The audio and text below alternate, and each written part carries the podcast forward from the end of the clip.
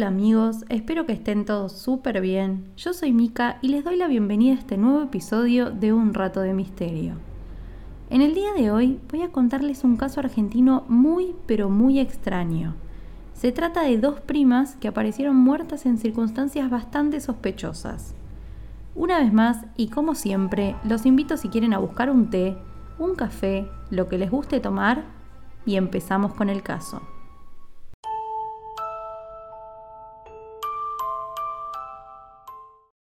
El jueves 13 de abril de 1989 tocan el timbre de la señora Noemí, propietaria de la casa ubicada en la calle Melo al 3000 en Vicente López.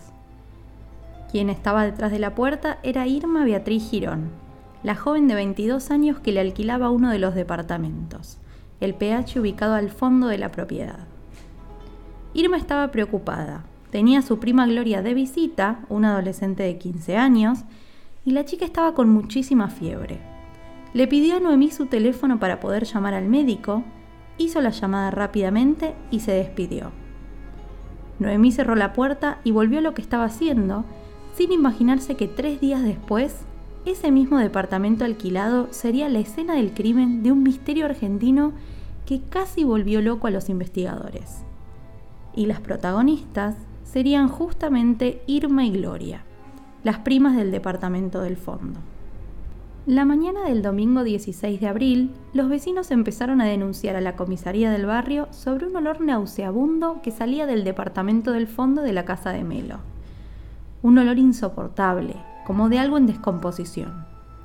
Los policías, luego de llamar varias veces a la puerta y no recibir respuesta, ingresaron a la propiedad con la llave de repuesto que guardaba Noemí, la propietaria. Sin embargo, en primera instancia no pudieron entrar. El penetrante olor del departamento los tomó de sorpresa. Tanto que uno de los policías terminó vomitando en el pasillo. Ese fuerte olor provenía del baño, donde encontraron dos cadáveres en una bañera llena de agua sucia.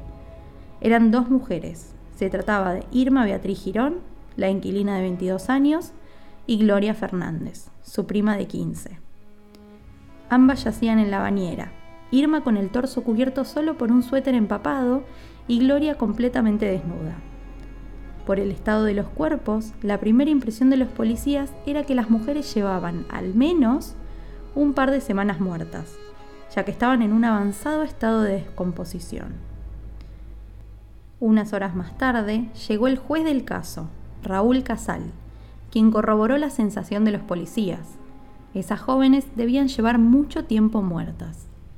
Sin embargo, eso era imposible, porque como les conté, la propietaria del departamento había visto a Irma viva tres días antes, cuando le pidió el teléfono para llamar al médico.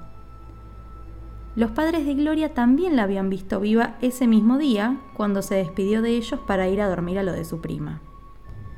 A su vez, el médico que llamó Irma para Gloria, que estaba fiebrada, confirmó haberlas visto ese jueves 13 Dijo que había ido a la casa al rato de recibir el llamado, corroboró que Gloria tenía fiebre y dijo que le había recetado un analgésico para tratarla. Además, había recomendado al adolescente que tomara un baño de inmersión con agua tibia para que le bajara la fiebre. Y con estos datos tan desconcertantes comenzó el misterio. ¿Cómo era posible que los cadáveres se descompusieran de esa forma en menos de tres días? Ni cuerpos perdidos en grandes masas de agua por meses presentaban semejante estado de descomposición. Algo de toda esta situación no cerraba, los tiempos no coincidían y este caso parecía no tener ningún sentido.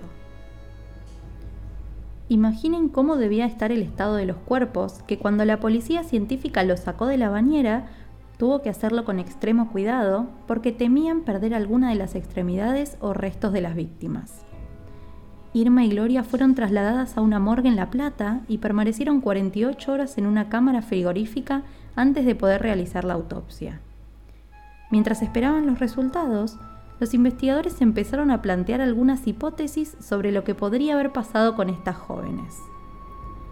Se pensó en un pacto suicida, una relación amorosa que había terminado mal, incluso se planteó una relación entre ellas dos, se investigó una hipótesis que afirmaba que una habría matado a la otra y luego se habría quitado la vida, Otra hipótesis que establecía que ambas se electrocutaron de forma accidental o incluso intencional, que fueron envenenadas, asesinadas por alguien con acceso a la vivienda. Se repasaron todas y cada una de las ideas que pudieran dar explicación a estas muertes tan extrañas. La hipótesis del asesinato de un tercero era hasta el momento la única que podían perseguir. Y de hecho, tenían un primer sospechoso que era el novio de Irma, que solía visitarla bastante seguido e incluso quedarse a dormir en el departamento. Este era un hombre de 30 años, dueño de una veterinaria. El juez lo investigó y hubo muchas cosas que no le cerraron. Para empezar, cómo eran novios hacía tanto tiempo y el hombre no tenía ni siquiera una copia de la llave del departamento. Más tarde se descubrió que el hombre era casado y con Irma tenía una relación clandestina. Bien, Volvamos al análisis de los cuerpos. Los resultados del examen forense tardaron 10 días en llegar y lamentablemente no hicieron más que confundir a los investigadores aún más de lo que estaban hasta ese momento. Los cuerpos no tenían heridas de arma blanca ni de armas de fuego. No se encontraron rastros del antifebril que le había recetado el médico a Gloria. No había evidencia ninguna de cualquiera de los venenos más conocidos. No había nada, nada que pudiera indicarle a los investigadores un camino a seguir. Y por sobre todas las cosas, ninguno de los resultados arrojados explicaba cómo los cuerpos se habían descompuesto de esa manera en menos de tres días. Pasó un mes y medio en el que la investigación estuvo totalmente estancada hasta que a un perito forense se le ocurrió una hipótesis bastante más extravagante que las que habían barajado hasta el momento. Se trataba de Andrés Barriocanal, que trabajaba para el Cuerpo Médico Forense y la Policía Federal. Andrés llamó al juez del caso y trató de convencerlo, con mucha seguridad, de que sabía lo que le había pasado a Irma y a Gloria. Según este perito, las jóvenes habían muerto a causa del veneno de una serpiente conocida como la mamba negra. Este tipo de serpientes habita en África, mide entre 2 y 3 metros y se conoce como la serpiente más rápida del mundo y la quinta más venenosa. El veneno de la mamba negra contiene una toxina que no solamente te mata en menos de 15 minutos, sino que acelera la descomposición del cuerpo. Con este veneno, cada hora que pasa desde la muerte de la víctima equivale a una descomposición normal de 6 horas o más. Hasta entonces, en el mundo había solamente dos casos registrados de asesinatos cometidos con veneno de este tipo de serpientes. Para ese entonces, los investigadores no tenían más nada que hacer. Ninguna de las teorías que investigaron los estaba llevando más cerca de la verdad. Y si bien no había este tipo de serpientes vagando por las calles de la ciudad, sí era posible encontrarlas en veterinarias. Curiosamente, como les conté, el novio de Irma tenía una veterinaria. Entonces, la nueva teoría era la siguiente. El novio de Irma habría extraído veneno de una serpiente de su local para inyectárselo a Irma y matarla, aunque aún no estaba del todo claro el motivo. Cuando fue a cometer el acto, había encontrado también a Gloria en el departamento, por lo que tuvo que asesinarla. Se procedió entonces a allanar la veterinaria de este hombre, pero las únicas serpientes que encontraron fueron dos culebras que no eran venenosas. Sin embargo, el novio de Irma no estaba y nadie sabía de su paradero, por lo que se libró una orden de captura. Mientras se buscaba sin suerte al veterinario sospechoso, el juez del caso ordenó que se llevara a cabo una nueva autopsia de los cadáveres de Irma y Gloria, esta vez buscando específicamente veneno de mamba negra. Sin embargo, cuando los forenses fueron a rastrear los órganos de las jóvenes, que estaban guardados como evidencia, no pudieron encontrar sus corazones por ninguna parte. Se registró por completo la morgue, aunque sin resultado. No se pudo establecer qué había pasado con los corazones, pero se asume que, por negligencia del lugar, simplemente se habrían perdido.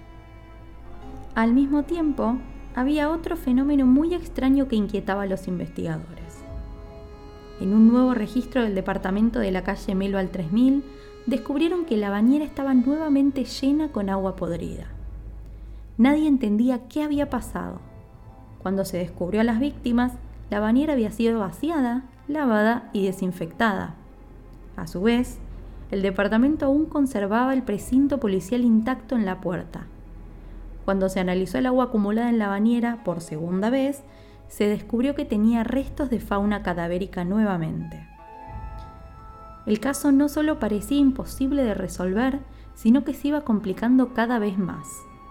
Al veneno de la mamba negra se sumaban ahora dos corazones preservados misteriosamente desaparecidos y una bañera que se llenaba sola con agua podrida y cadavérica.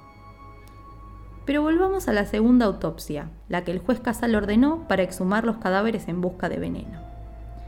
Bueno, no encontraron el veneno de la mamba negra, pero encontraron algo simple y a la vez totalmente sorprendente.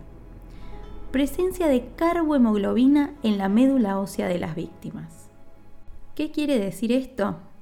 Que Irma y Gloria murieron intoxicadas con monóxido de carbono sin serpientes, sin asesinos, sin misterios. El avanzado estado de descomposición de los cuerpos también tenía una explicación sencilla. En el baño había una estufa de gas encendida, que es la que tenía esta pérdida de monóxido de carbono, y esta estufa dejó los cuerpos sometidos a una altísima temperatura, sumado al ambiente húmedo del baño y el agua de la bañera, estos tres factores aceleraron el proceso hasta dejar los cadáveres de esa manera. Así es como lo que en realidad fue simplemente un accidente fatal se transformó en un crimen irresoluble por una cadena de negligencias. Primero, porque los policías que entraron al baño y apagaron la estufa no registraron el hecho en sus informes. Y después, porque los forenses que hicieron la primera autopsia no buscaron vestigios de monóxido de carbono que es la causa más común de muerte dentro de baños sin ventilación y con estufas a gas en su interior. Seguramente se estarán preguntando, ¿qué pasó con la bañera que se llenaba sola? ¿Cómo se explica? Bueno, aparentemente esto también tiene explicación.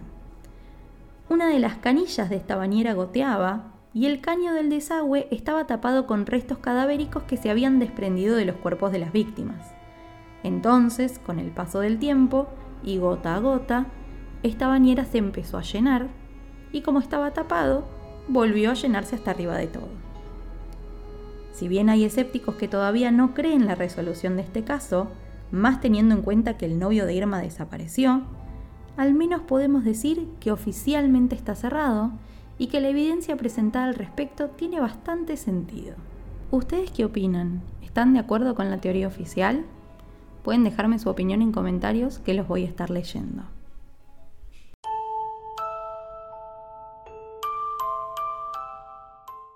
Espero que les haya gustado este nuevo episodio del podcast y les agradezco por haber llegado hasta acá. Los invito a darle like desde la plataforma en que me estén escuchando, suscribirse y si quieren, activar la campanita para que les avise cada vez que subo un nuevo caso. Si además quieren compartir este episodio con amigos fanáticos del misterio, me serviría muchísimo para que el podcast se difunda. Y por último, recuerden que pueden contactarme por Instagram en arroba unratodemisterio.arg. Queridos amigos, eso ha sido todo por hoy. Les mando un beso grande y los despido. Hasta el próximo episodio.